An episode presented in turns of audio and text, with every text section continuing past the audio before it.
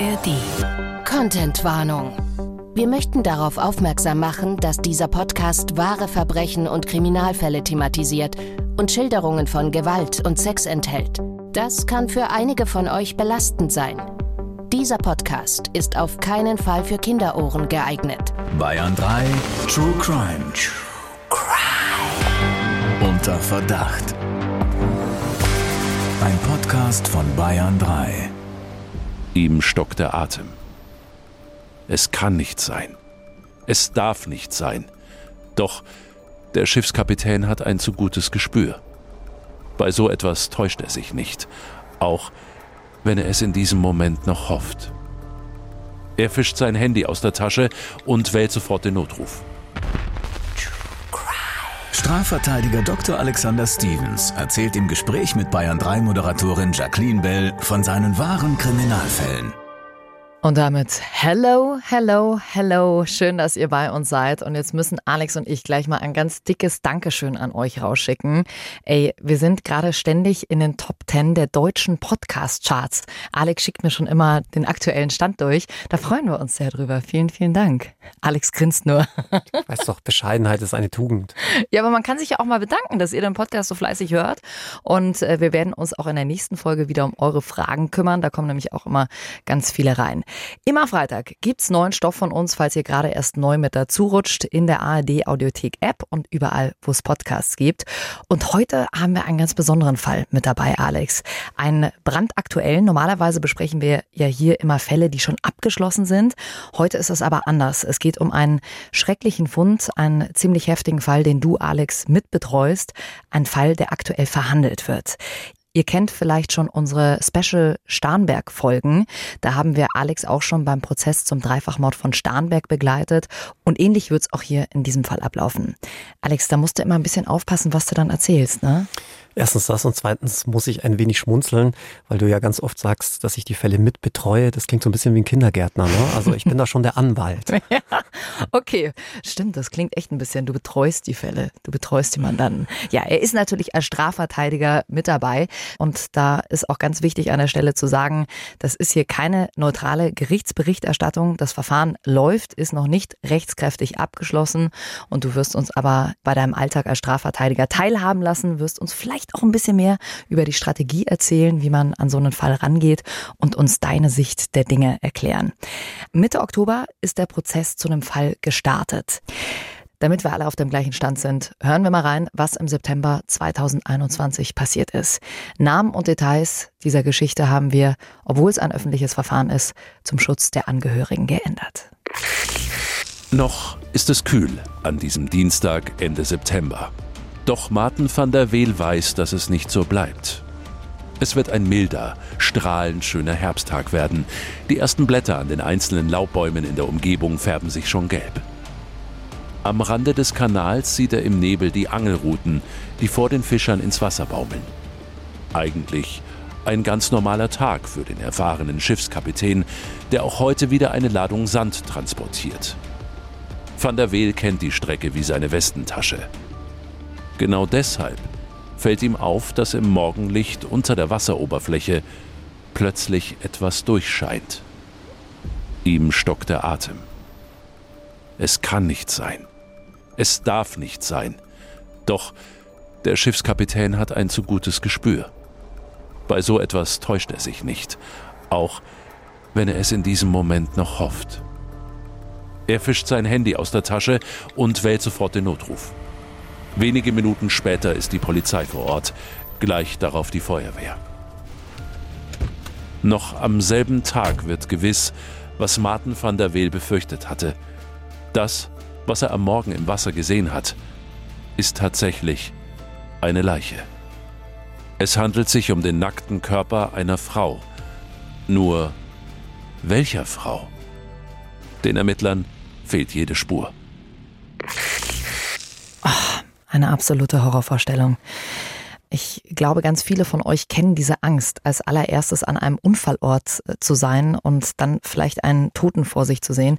Ich selbst hatte mal einen Autounfall, da ist zum Glück alles gut gegangen, aber dieser Moment, als ich wusste, oh Gott, jetzt muss ich zum anderen Auto gehen und du weißt nicht, was dich da wartet, eine ganz schlimme Vorstellung. Du als alter Rettungsdienstler kennst das natürlich, aber man will sich gar nicht vorstellen, wie sich der Kapitän in diesem Moment gefühlt haben muss. Alex, die Polizei geht relativ schnell von einem Verbrechen aus. Warum? Als erstes war natürlich die Auffindesituation doch eher merkwürdig. Eine nackte Frauenleiche, also selbst wenn man jetzt mal unterstellt, dass es sich vielleicht um einen tragischen Badeunfall handelt, wird man sich die Frage stellen müssen, badet man jetzt nackt in einem Kanal? Und dann gab es weitere Anhaltspunkte. Es gab eine schwere Kopfverletzung am Hinterkopf. Klar, könnte natürlich auch von einem Aufprall stammen. Und dann mit, ich sage jetzt mal, einigermaßen letzter Gewissheit natürlich, nachdem die Frauenleiche obduziert wurde. Immer dann, wenn man von einer unnatürlichen Todesursache ausgehen muss, und das musste man hier in diesem Fall, denn es ist ja nicht natürlich im Wasser tot aufgefunden zu werden, wird eine Obduktion angeordnet und im Zuge dieser Obduktion konnte man feststellen, dass an den Knorpeln des Kehlkopfes, da gibt es das sogenannte Zungenbein und an dem befinden sich zwei ganz feine Knochen. Und ein typisches Anzeichen für Gewalt gegen den Hals, also sprich Erdrosseln oder Erwürgen, Strangulation, ist es, wenn diese Knochen abgebrochen sind. Mhm. Und das war in unserem Fall so. Und genau deshalb hat man auch in Kombination mit der Auffindesituation, mit dieser Kopfverletzung sehr schnell angenommen, dass es sich hier wohl um ein Gewaltverbrechen handelt. Ja. Also die Ermittler gehen davon aus, dass es sich um ein Gewaltverbrechen handelt, aber das Schlimme an der Sache ist, keiner hat eine Ahnung, wer diese Frau ist. Kein Mensch weiß das zu diesem Zeitpunkt. Man hat natürlich sofort einen Öffentlichkeitsaufruf gestartet. Hier hat man in Zusammenarbeit mit der Rechtsmedizin das Gesicht rekonstruiert. Da wird dann ein Foto der Toten gemacht und das wird dann auf gut Deutsch gesagt etwas aufgehübscht, so dass man das auch wirklich der Öffentlichkeit präsentieren kann. Diese Zeichnungen erinnern dann immer so ein bisschen auch an Phantomzeichnungen, mhm. deswegen sind sie nicht so ganz akkurat. Man muss an der Stelle auch noch erwähnen, die Leiche muss wohl schon ein paar Tage gelegen haben und damit haben schon die ersten Fäulnis- und Zersetzungsprozesse begonnen. Das heißt, du kannst schon allein deshalb kein 1 zu 1 Abbild eines Toten der Öffentlichkeit präsentieren, mal abgesehen von Pietätsgründen und äh, Gründen, dass man äh, die Öffentlichkeit natürlich auch nicht verschrecken möchte. Aber es hat sich tatsächlich niemand daraufhin gemeldet. Man hatte dann einen Aufruf nicht nur in den Niederlanden, sondern auch in Belgien gestartet als unmittelbares Nachbarland und schließlich dann auch in Deutschland, unter anderem bei der Sendung Aktenzeichen XY. Aber es gingen keinerlei Hinweise ein. Pah. Das ist ja schon krass, weil irgendjemand muss sie ja auch vermisst haben in diesem Moment. Also, dass sich wirklich keiner gemeldet hat, das gibt's wahrscheinlich auch nicht so oft, oder? Ja, öfters als man vermuten mag. Ah. Denk an Obdachlose, Leute, die vielleicht auch mit ihrer Familie gebrochen haben, die vielleicht auch gar keine Familie mehr haben. Mhm. Also das kommt schon immer wieder vor. Und dann gibt es zum Glück einen ersten Ermittlungserfolg. So melden es unsere Kollegen vom WDR im Mai 2022. Eine Verwandte hatte die Ermittler auf die richtige Spur gebracht. Sie hatte ihre 57-jährige Cousine im April als vermisst gemeldet. Die Untersuchungen ergaben, dass es sich bei der Vermissten zweifelsfrei um die Tote aus dem Kanal handelt. Aufgrund der bisherigen Erkenntnisse gehen Staatsanwaltschaft und Polizei davon aus, dass die Solingerin einem Gewaltverbrechen zum Opfer gefallen ist. Um die Hintergründe zu klären, ist eine mehrköpfige Mordkommission eingerichtet worden. Sie arbeitet in enger Absprache mit den niederländischen Behörden. Ja, und dann ist erstmal klar, es handelt sich um, wir nennen sie hier Anastasia in unserem Fall, 57 Jahre alt aus Solingen in NRW. Und die große Frage ist natürlich, warum ist sie gestorben und wie ist ihr Leichnam überhaupt in den Kanal in den Niederlanden gelandet? Zuerst ermitteln die Behörden in den Niederlanden. Alex, wie läuft das genau ab? Deutsche Ermittler, die haben da ja erstmal überhaupt nichts mitzuschnabeln. Das weiß ich ja schon aus unserer Live-Tour. Da gilt das Territorialitätsprinzip. Oh, uh. ein sehr schwieriges Wort. Ne? Ja. also das Territorialitätsprinzip besagt, dass wenn auf deutschem Territorium oder wie hier in den Niederlanden dann natürlich auch die entsprechenden Behörden des Landes zuständig sind, in denen eine Straftat passiert ist. Und dadurch, dass aber jetzt die Spur in ein anderes Land, in dem Fall Deutschland führt, muss man sich natürlich Gedanken machen, wer ist jetzt zuständig. Und dafür gibt es zum einen bilaterale Polizeiabkommen, also über grenzüberschreitende Polizeizusammenarbeit. Das betrifft insbesondere zum Beispiel Observationen oder ähm, gemeinsame polizeiliche Streifen im Grenzgebiet, äh, gegenseitigen Informationsaustausch und personelle Unterstützung. Aber natürlich muss auch jedes Land für sich seine Ermittlungen führen. Und deshalb kommt es dann in solchen Fällen zu sogenannten Spiegelverfahren. Hat nichts mit der Wochenzeitung zu tun und auch nichts mit dem Unserem Spiegelbild. Genau. sondern ähm, hat damit zu tun, dass dann beide Länder für sich ermitteln. Und das ist dann auch hier passiert. Also es ist jetzt nicht so, dass dann Deutschland die Ermittlungen irgendwie an sich zieht, mhm. sondern beide ermitteln dann zwar unabhängig voneinander, aber natürlich in steten gemeinsamen Austausch. Das erinnert mich sofort an unseren Fall Spurlos verschwunden, wo ja auch die französischen und die deutschen Behörden jeweils ermittelt haben und die dann aber auch zu unterschiedlichen Ergebnissen gekommen sind. Ich will nicht zu viel verraten, falls ihr die Folge noch nicht gehört habt, hört mal rein in Staffel 6, Folge 14 und 15. Also Alex, zuletzt gesehen wurde Anastasia am 22. September 2021, das hat man dann rausgefunden, da war sie in Solingen unterwegs und danach verliert sich eben die Spur. Wir haben es gerade eben schon gehört, sechs Tage später wird ihre Leiche gefunden. Erstmal kommt man lange nicht weiter, aber dann gibt's die große Überraschung. Gut ein halbes Jahr später gibt's eine Festnahme. Alex, ein halbes Jahr nach dem Auffinden der Leiche, das kommt mir jetzt wie ein langer Zeitraum vor. Es gibt auch immer diesen Mythos, dass man sagt, wenn man Mörder innerhalb von 48 Stunden nicht findet, oh, dann wird's ganz schwierig. Ist auch meiner Erfahrung nach so, weil dann natürlich viele Spuren verblassen, viele Erinnerungen verblassen, es einfach viel schwieriger wird zu ermitteln, was aber natürlich nicht heißt, dass man dann nicht doch noch fündig werden könnte und dieser Fall ist das beste Beispiel. Denn wie du schon richtig sagst, ein halbes Jahr später wird jemand festgenommen und zwar der mittlerweile 64-jährige Ex-Partner der Getöteten, nennen wir ihn an der Stelle mal Ulrich, der zwischenzeitlich seinen Lebensmittelpunkt in Spanien hat, aber dann bei einem Besuch in Deutschland festgenommen wird. Der Verdacht Mord aus Habgier. Alex, erzähl uns mal ein bisschen mehr dazu. Wie ist man darauf gekommen? Ulrich hatte zusammen mit Anastasia in ein und demselben Haus in Solingen gewohnt, in seinem Haus. Das gehörte ihm und er hatte mit Anastasia auch einen Mietvertrag. Also er hatte sie dort zur Miete wohnen lassen. Sie waren wohl zunächst ein Paar gewesen, hatten sich dann getrennt, aber Anastasia hat dann dort weiter gewohnt. Und im Juni 2021 wollte er dann sein Haus verkaufen, um seinen neuen Lebensabschnitt in Spanien zu verbringen und dorthin auszuwandern. Er hatte auch schon eine Finca in Spanien erworben.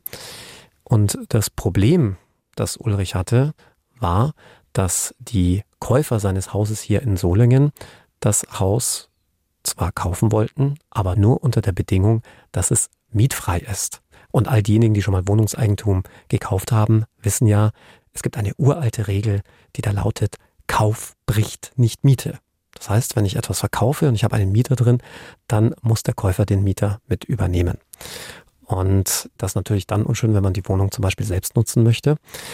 Und deshalb wollen ja auch viele Vermieter Mieter rausbekommen, wenn sie verkaufen. Und genauso soll es sich wohl hier zugetragen haben. Und als die Käufer von Ulrichs Anwesen mitbekommen hatten, dass Anastasia in diesem Haus zur Miete wohnt, hatten sie auch schon angekündigt, von dem Kaufvertrag zurückzutreten, hm. ihre Anzahlung zurückzuverlangen. Und das könnte Ulrichs Motiv dafür gewesen sein, Anastasia loswerden zu wollen. Ja, und ob das tatsächlich so war, das soll jetzt im Prozess geklärt werden, der eben vor wenigen Wochen gestartet ist. Bis zu einem rechtskräftigen Abschluss des Verfahrens gilt der 64-Jährige natürlich als unschuldig.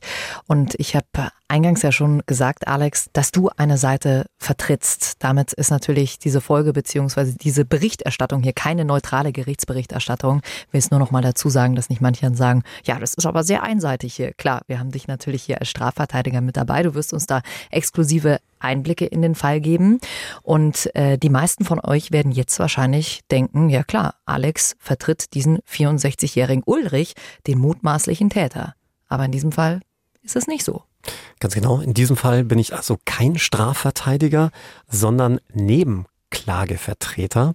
Sprich, ich vertrete eine der Hinterbliebenen von Anastasia, nämlich ihre Schwester. Und wir haben ja schon mehrfach in unserem Podcast über die sogenannte Nebenklage gesprochen. Die steht nämlich nicht nur Geschädigten von Straftaten, sondern im Falle von Tötungsdelikten auch den Hinterbliebenen zu. Das heißt, man kann sich selbst aktiv an dem Strafprozess beteiligen. Also einem stehen dann, ähnlich wie der Staatsanwaltschaft und der Verteidigung, ganz eigene Verfahrensrechte zu. Also insbesondere hat man dann zum Beispiel das Recht zur ununterbrochenen Anwesenheit in der Hauptverhandlung. Mhm. Nicht so wie der Zeuge, der ja erst und nur dann kommen darf, wenn er geladen ist zu seiner Zeugenvernehmung.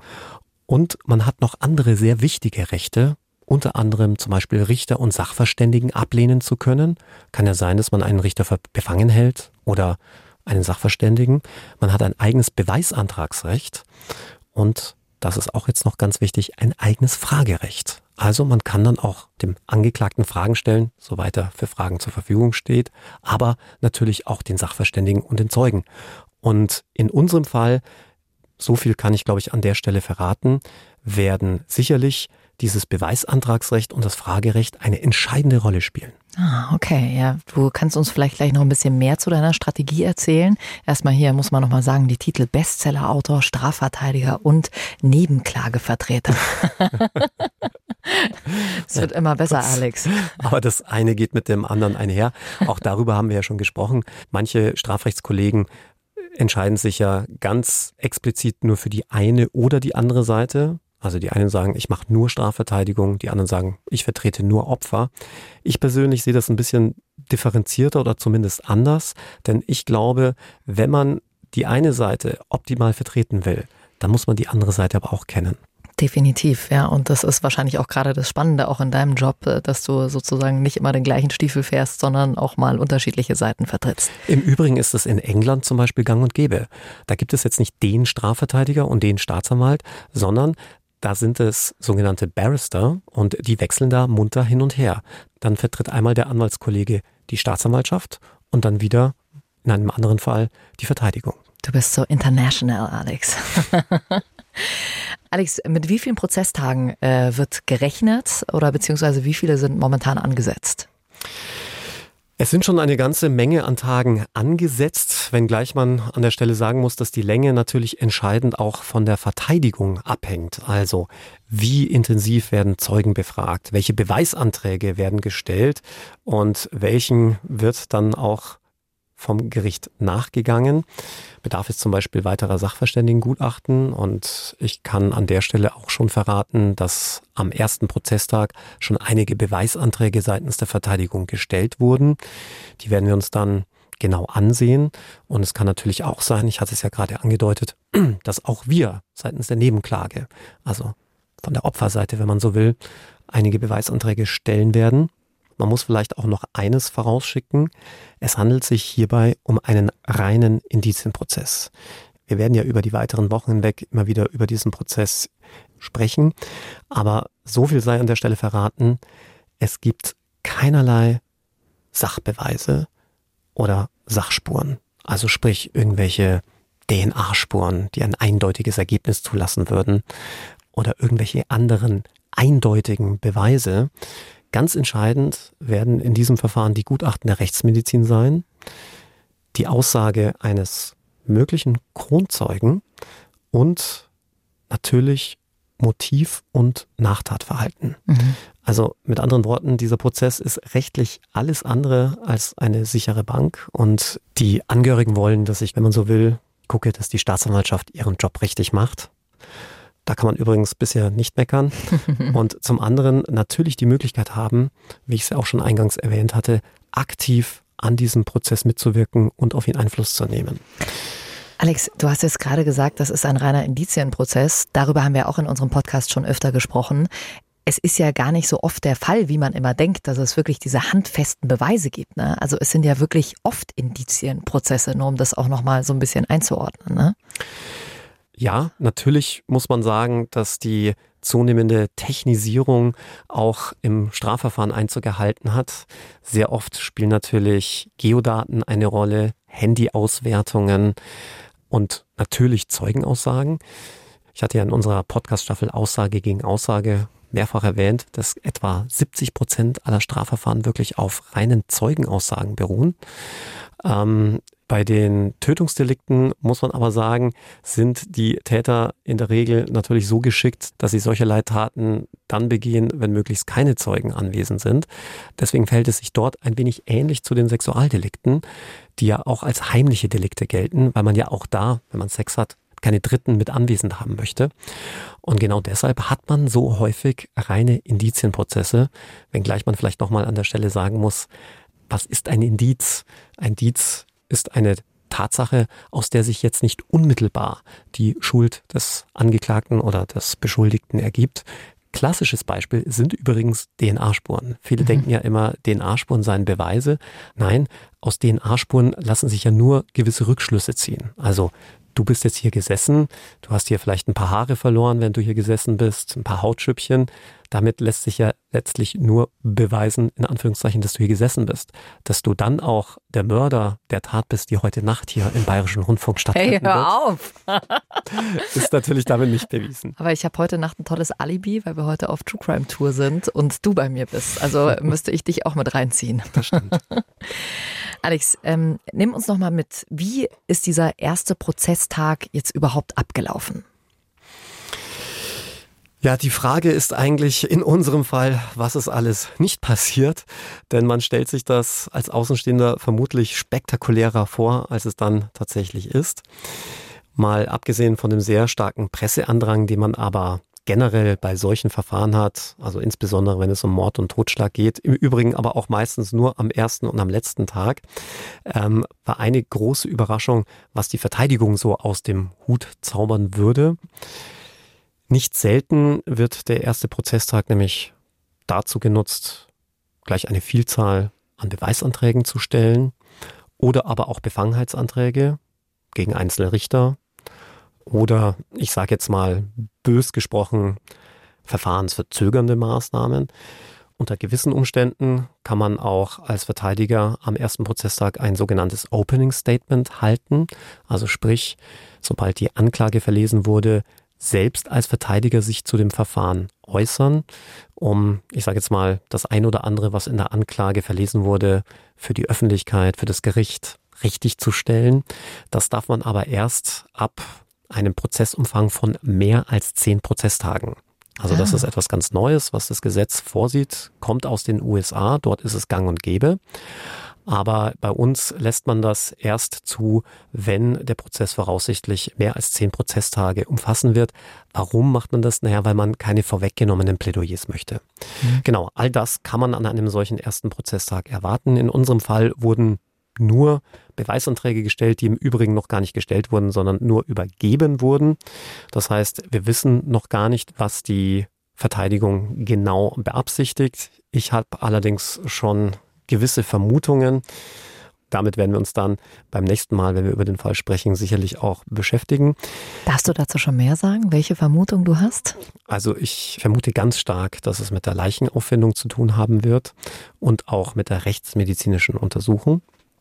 Und was jetzt unseren ersten Prozesstag anging, der war relativ unspektakulär, denn was anderes als die Anklageverlesung ist da nicht passiert. Wir haben noch ein paar organisatorische Sachen besprochen und dann war der Spuk auch schon wieder vorbei. Das Ganze ging vielleicht eine halbe Stunde. Ach was.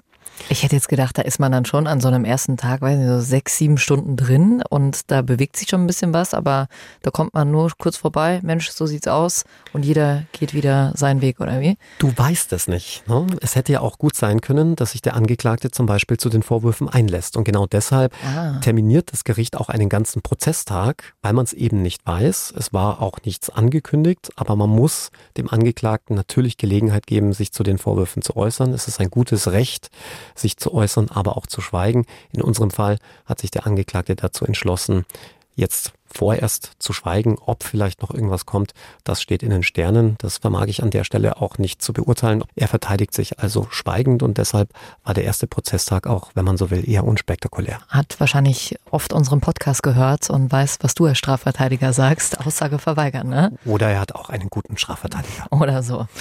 Äh, wie hast du ihn wahrgenommen? Ihn als äh, Typ Mensch? Ja, das ist immer schwierig, denn als Jurist weißt du ja, dass du von Optik und Verhalten nicht auf Taten -mm. rückschließen Klar. darfst. Wir hatten das ja auch schon in unserem Podcast Aussage gegen Aussage, wenn es zum Beispiel darum ging, wenn ein mutmaßliches Opfer weint, bitterlich weint, dass man aus den Tränen natürlich nicht auf eine Tat zurückschließen kann. Es kann natürlich vielfache Gründe geben, warum man jetzt an der Stelle weint. Ähnliches gilt natürlich auch für die klassischen, in Anführungszeichen, Lügenindikatoren. Also wenn du irgendwie zappelst, nervös wirst, errötest. Klar kann es daher kommen, dass du gerade lügst, kann aber auch sein, dass du einfach noch schrecklich nervös bist, weil du das erste Mal vor Gericht setzt. Also von dem her gebe ich da nicht so viel drauf. Ich wusste natürlich aus der Akte bereits, wie der Angeklagte aussieht. Aber das spielt für mich jetzt ehrlicherweise keine Rolle. Also es gab kein auffälliges Verhalten. Er war nicht äh, besonders äh, fröhlich, besonders traurig. Äh, das war neutral für dich. Genau. Okay. Alex, was sind denn jetzt die nächsten Steps in diesem Prozess? Was steht als nächstes an? Der nächste Prozesstag dürfte tatsächlich sehr spannend werden, denn hier sind die Sachverständigen der Rechtsmedizin geladen, und zwar sowohl die niederländischen Rechtsmediziner als auch die deutschen Rechtsmediziner. Und auch da will ich jetzt nicht zu viel vorwegnehmen, aber es gibt da möglicherweise die ein oder andere Diskrepanz. Ah. Und das ist natürlich für den Angeklagten und dessen Verteidiger möglicherweise ein Einfallstor. Ich gebe offen zu, für uns auch nicht ganz unspannend und natürlich auch für die Angehörigen. Denn für die Angehörigen ist selbstverständlich auch extrem wichtig zu wissen, wie ist jemand gestorben.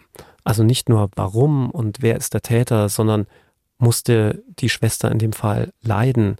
Hatte sie Schmerzen? War es ein schneller Tod? Das sind alles Dinge, die einen Angehörigen umtreiben. Wie funktioniert das dann eigentlich mit der Rechtsmedizin in den Niederlanden und in Deutschland? Wird dann eine Leiche überführt oder kommen dann die deutschen äh, Rechtsmediziner in die Niederlande? Grundsätzlich werden die Leichen überführt. Für diejenigen, die dann die zweite Obduktion durchführen müssen, ist das immer ein bisschen schwierig, weil dann schon sehr ich. viel zerstört ist. Hm. Es ist ja kein Geheimnis, dass Obduktionen ja, ich würde jetzt mal sagen, Metzgerarbeit sind. Ja, da werden ja alle Körperhüllen eröffnet und Organe seziert. Ähm, in unserem Fall war es aber so, dass es für die deutschen Rechtsmediziner gar keine Leiche mehr gab, die man hätte obduzieren können, weil ja das Verfahren in Deutschland erst relativ spät anhängig wurde. Ja, man hatte ja erst ein halbes Jahr gar nicht gewusst, wer diese Leiche ist. Man hatte sie dann auch nicht ein halbes Jahr für eine weitere Obduktion bereitgehalten. Heißt, die deutsche Rechtsmedizin hat dann nur noch den Obduktionsbericht der niederländischen Kollegen analysiert.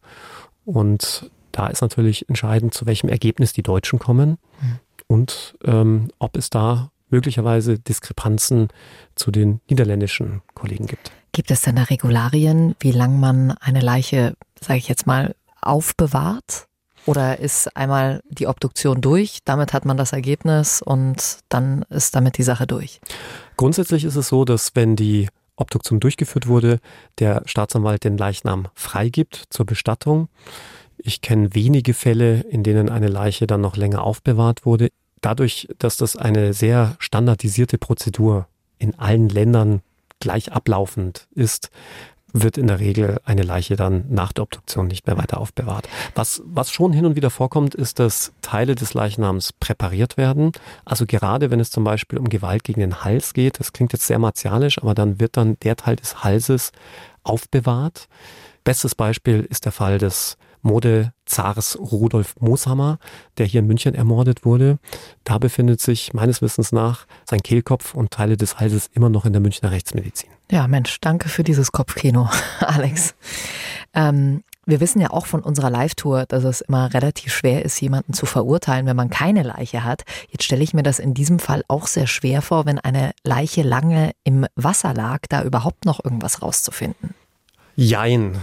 Ähm, also erstens lag die Leiche wohl nicht so lange im Wasser. Man geht von etwa einem Tag aus in unserem Fall und einer Todeszeit, die etwa drei Tage zurücklag.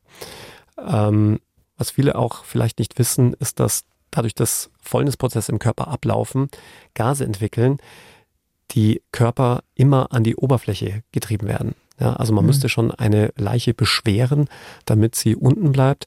Übrigens ganz martialische Methoden hat die Mafia. Die wickeln Leichen ganz gerne in Stacheldraht, Boah. damit, wenn sie aufdunsen, durch den Stacheldraht zerschnitten werden, die Gase entweichen und die dann wieder zu Boden senken. Jetzt hör auf. Oh.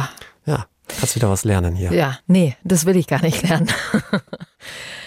Alex, du vertrittst in diesem Fall jetzt die Familie der Hinterbliebenen. Was erhoffen Sie sich von diesem Verfahren? Du hast das vorhin schon gesagt, dass ihr als Nebenkläger besondere Rechte habt. Was ist euer großes Ziel? Jackie, das ist eine sehr wichtige Frage, die manche Kollegen schlicht vergessen zu fragen. Was möchte ein Nebenkläger? Und in unserem Fall ist es natürlich Aufklärung. Wer hat hier gemordet? Das steht für mich und auch für die Hinterbliebenen eigentlich ziemlich sicher fest. Warum wurde hier getötet? Wie ist jemand zu Tode gekommen? Da haben wir ja schon drüber gesprochen. Und ich glaube, ein ganz wichtiger Faktor ist natürlich auch ein Stück weit dann die Genugtuung, zu wissen, dass derjenige, diejenige dann zur Rechenschaft gezogen wird. Ja. Du hast gesagt, für euch steht es schon fest. Rechtskräftig verurteilt ist er natürlich noch nicht. Das wird sich dann im Laufe des Verfahrens zeigen. Was macht die Familie für einen Eindruck auf dich, Alex? Die Familie beziehungsweise die Schwester, die ich ja in dem Fall vertrete, ist den Umständen entsprechend gefasst, aber sah sich zum Beispiel jetzt nicht in der Lage, dem ersten Prozesstag beizuwohnen. Da hat sie dann ihr Ehemann vertreten und ich glaube, es wird ein sehr, sehr schwerer Gang für sie, dem mutmaßlichen Mörder dann im Gerichtssaal zu begegnen. Natürlich werden wir sie auf diesen Tag vorbereiten, aber man muss vielleicht an der Stelle auch sagen, dass ihre Aussage jetzt keine entscheidende ist, denn sie hat weder während des Tatzeitraumes jetzt großen Kontakt mit der Schwester gehabt oder war in irgendeiner Art und Weise hier unmittelbar beteiligt, so dass ich denke, dass die Zeugenaussage relativ kurz ausfallen wird und damit auch nicht allzu belastend. Mhm. Das große Ziel ist Genugtuung, hast du gesagt. Also eine, wenn wir davon ausgehen, dass äh, Ulrich der Mörder ist, dass er die gerechte Strafe bekommt. Auf Mord steht er zwingend lebenslänglich, also auf jeden Fall 15 Jahre und dann hat man die Möglichkeit freizukommen, wenn man nicht die besondere Schwere der Schuld bekommt. Wie schätzt du das ein? Äh, wo könnten wir uns im Strafmaß befinden in diesem Fall? Das ist wirklich an der Stelle ganz schwer zu sagen, weil, wie du ja schon richtig gesagt hast, es sich um einen reinen Indizienprozess handelt. Es steht noch mitnichten fest, dass es wirklich zu einer Verurteilung kommen wird. Das hängt entscheidend an den Sachverständigengutachten, an den Aussagen von Zeugen, die geladen sind. Insbesondere auch was das Nachtatverhalten, das mögliche Nachtatverhalten angeht, muss man ja vielleicht an der Stelle sagen. Insbesondere war ja auch keiner dabei, so dass man natürlich auch nur immer Rückschlüsse ziehen kann, zum Beispiel anhand des Verletzungsmusters. Dadurch, dass es jetzt zum Beispiel diese Wunde am Hinterhaupt gibt, gehen die Ermittlungsbehörden davon aus, dass hier die Arg- und Wehrlosigkeit ausgenutzt wurde, also das Opfer einen Schlag auf den Kopf von hinten bekommen hat, dadurch vielleicht zu Boden gegangen ist oder gar bewusstlos wurde und dann im weiteren Verlauf getötet wurde. Ähm, es könnte natürlich auch ein ganz tragischer Unfall gewesen sein, aber ähm, das ist aus meiner Sicht eher unwahrscheinlich. Ja, man stürzt vom Brückengeländer, schlägt sich dann den Kopf auf und fällt dann ins Wasser, erklärt aber dann natürlich auch nicht, warum man dann ausgerechnet nackt ist und ausgerechnet mhm. in den Niederlanden und dann auch noch in einem Kanal, der jetzt nicht als Badeweiher ausgewiesen ist. Gleichzeitig sind natürlich auch rechtliche Fragen offen. War es jetzt wirklich Mord? Gibt es ein Mordmerkmal, in dem Fall Heimtücke oder gar mehrere Mordmerkmale, nämlich auch noch die Habgier, weil Ulrich, wie wir es ja schon erwähnt haben, Anastasia vielleicht deswegen getötet hat, um sie aus dem Haus rauszubekommen, mhm. damit er es mietfrei veräußern kann. Wenn übrigens mehrere Mordmerkmale zusammentreffen, kann man durchaus auch über die besondere Schwere der Schuld nachdenken. Gleichzeitig muss man aber auch drüber nachdenken, ob die Tat vielleicht aus einer Affekthandlung heraus passiert ist, so dass sich Ulrich in dem Moment, als er getötet hat, gar keine Gedanken gemacht hat, ihr im offenen Streit begegnet ist. In dem Fall würde dann nämlich auch keine Heimtücke vorliegen und damit wäre es rechtlich gesehen vielleicht nur ein Totschlag. Es könnte sich auch um Körperverletzung mit Todesfolge handeln oder vielleicht auch nur um eine fahrlässige Tötung. All das muss natürlich dieser Prozess ergeben, mhm. so dass man an der Stelle ehrlicherweise noch gar nichts sagen kann. Was man sagen kann, ist, dass die Mordermittler und die Staatsanwaltschaft von einem Mord ausgehen, aus Habgier. Ob man noch zusätzlich die Heimtücke wird nachweisen können, hängt entscheidend von der Rechtsmedizin ab. Und ob man ihm überhaupt die Tat nachweisen können wird, vom weiteren Prozessverlauf, insbesondere der Zeugen und dem, ich hatte es ja schon gesagt, wir nennen ihn jetzt mal Kronzeugen, der mit großer Spannung erwartet wird. Mhm. Alex, du hast natürlich Einblick auch in die Indizien. Du stehst oft auf der anderen Seite. Wie stark bzw. schwach schätzt du diese Indizien zum jetzigen Zeitpunkt ein? In ihrer Gesamtschau würde ich sagen, hat die Staatsanwaltschaft schon einen starken Case, wie mhm. man vielleicht neudeutsch sagen würde. Denn vielleicht sind es nicht die Indizien im Einzelnen, aber in ihrer Gesamtheit, die dann zu einer doch sehr starken Überzeugungsbildung in die Richtung gelangen, dass es sich hier um ein vorsätzliches Tötungsdelikt handelt. Und zwar in dem Fall sogar um Mord und nicht nur Totschlag. Aber wie gesagt, ein Prozess kommt ja von dem Wort Prozedere voranschreiten. Man weiß im Vorfeld oftmals nicht, wie ein Prozess ausgeht. Und ich sage auch immer wieder, in keinem anderen Rechtsgebiet ist der Ausgang so offen wie im Strafrecht. Hm. Ja, wir sind auf jeden Fall gespannt. Du wirst uns da die nächsten Wochen mitnehmen. Alex, äh, kannst du uns noch verraten, was eure Strategie jetzt in dem Fall ist? Also wenn ich jetzt mal an den Starnberg-Fall, Dreifachmord von Starnberg denke, da war es ja schon auch mit eure Strategie. Ähm, das Gericht auf Fehler hinzuweisen, die zum Beispiel während der Befragung des äh, Angeklagten vorgefallen sind. Was ist dieses Mal eure Strategie? Naja, wir folgen keine Strategie im weitesten Sinne, denn wir sind ja von der Täterschaft des Angeklagten überzeugt. Warum kann ich jetzt an der Stelle nicht en Detail sagen, denn vieles muss erst noch im Prozess besprochen werden. Da darf man jetzt an der Stelle nichts vorwegnehmen.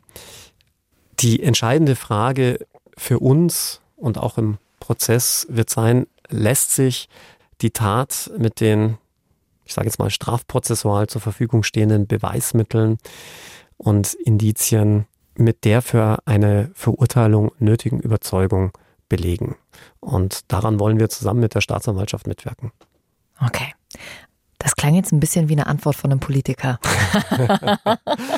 ich kann es auch ein bisschen podcastgerechter machen. Also es wird insbesondere darauf ankommen, die richtigen Fragen zu stellen. Okay. Wenn ihr übrigens jetzt auch eine Frage habt und sagt, Mensch, oh, ey, warte mal, das habt ihr noch nicht geklärt, dann schickt uns das gerne durch, alles über den Bayern 3 Instagram-Kanal. In der nächsten Folge haben wir wieder mal eine Folge nur für eure Fragen, ein Special QA machen wir da mal wieder mit euch. Und bevor wir zum Lieblingspart von Alex kommen, Oh je. Also der Blick wird immer müder. Alex, ich habe eine Umfrage gestartet und das ist leider nicht zu deinen Gunsten ausgefallen. Die Verabschiedungen müssen sein. Gibt's aber vorher noch einen kleinen Podcast-Tipp von mir und zwar von unseren Kollegen von RBB Kultur. Der Podcast Caro ermittelt. Das ist ein True Crime Comedy Podcast letzten Endes ein Hörspiel, das basiert immer auf realen Fällen und in ihrem neuesten Fall wird die Hobbydetektivin Caro per Telefon mit dubiosen Online-Banking-Geschäften konfrontiert und versucht herauszufinden, wer die Betrüger sind. Caro ermittelt, hört ihr in der ARD Audiothek. So, die Verabschiedung kommt heute von Konstantin, der schreibt, Hey Jackie, hey Alex, äh, für eine Pasta-Firma arbeite ich im Außendienst und bin viel im Auto unterwegs, wo ich euch bis zu vier Stunden am Tag hören kann. Der Arme, der Glückliche, man weiß es nicht. Also ich würde sagen, was seine Arbeit angeht, der Glückliche. Ich liebe ja nichts mehr als Pasta. Oh, ich auch. Das ist wirklich immer, wenn Alex und ich auf Tour sind, stimmt. Du nimmst ja. eigentlich fast nur, äh, nimmst auch selten Pizza. Du bist mhm. eigentlich immer von der Pasta-Fraktion.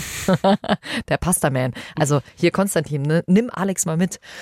Er schreibt, ihr seid mit Abstand der beste Podcast. Oh, Dankeschön. Ich hätte auch noch eine Verabschiedung, die mein Vorbild Arnold Schwarzenegger in einem seiner Terminator-Filme sagt. Kommst du drauf? Ach nee, Pasta la Vista? ja, genau. Hasta la Vista, Baby oder Pasta la Vista, Baby. Könnt ihr euch jetzt aussuchen. Vielen, vielen Dank, Konstantin. Vielen, vielen Dank für euer ganzes Feedback. Schickt uns das immer gerne durch. Wir freuen uns sehr drüber. Und damit sagen wir Hasta la Pasta, Baby. Alex. ich nenne mich ja auch immer Baby. Oh ja. Uh. Jetzt hast du aber was Privates verraten hier. Bayern 3 True Crime. True Crime.